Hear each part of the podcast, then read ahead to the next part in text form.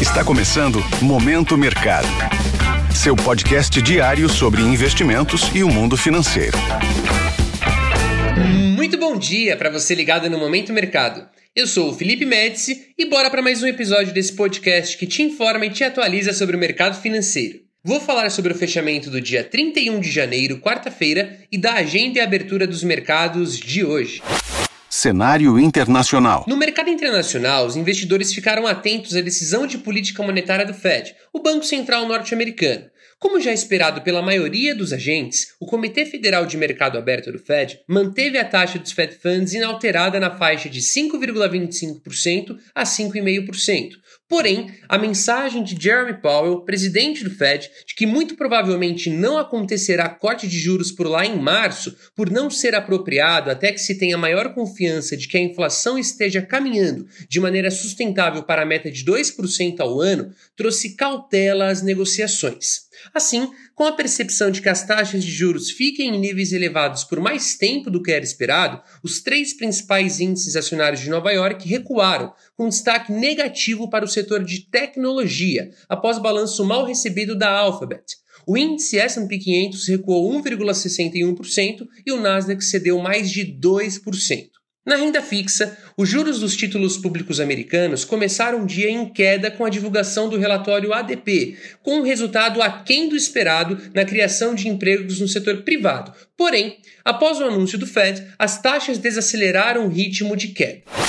Cenário nacional. Por aqui, no câmbio, o dia foi de instabilidade em razão da espera pela decisão de juros pelo Fed e por conta de questões técnicas como a rolagem de posições futuras e a disputa pela formação da última taxa PETAX de janeiro, que é uma taxa de câmbio de referência para várias transações no mercado.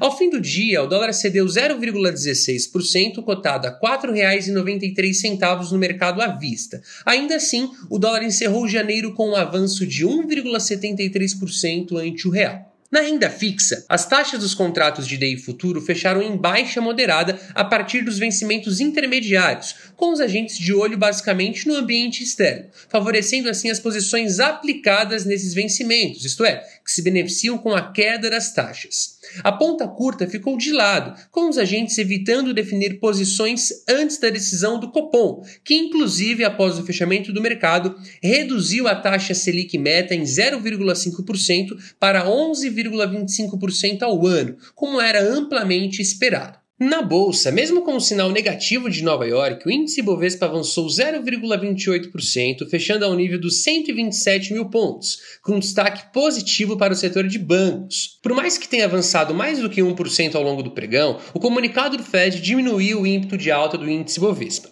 Desta forma, ao fim do dia, as posições compradas, isto é, que acreditam na alta do Ibovespa, foram favorecidas. Ainda assim, em janeiro, em um ambiente de expectativas frustradas, o principal índice da bolsa local recuou 4,79% pontos de atenção. Se atente à divulgação do Índice de Confiança Empresarial de janeiro pela FGV e do Índice de Preços ao Produtor de dezembro pelo IBGE. Além disso, hoje será divulgada a decisão de política monetária do Banco da Inglaterra, assim como os dados preliminares da inflação ao consumidor, CPI na sigla em inglês, da zona do euro, referente a janeiro.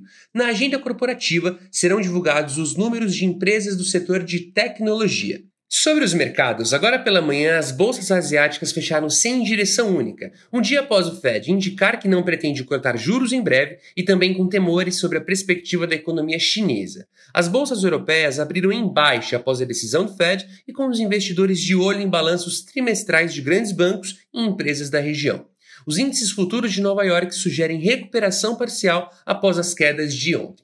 Desta forma, termina o Momento Mercado de hoje. Agradeço sua audiência e um excelente mês de fevereiro. Valeu! Esse foi o Momento Mercado com o Bradesco. Sua fonte diária de novidades sobre cenário e investimentos.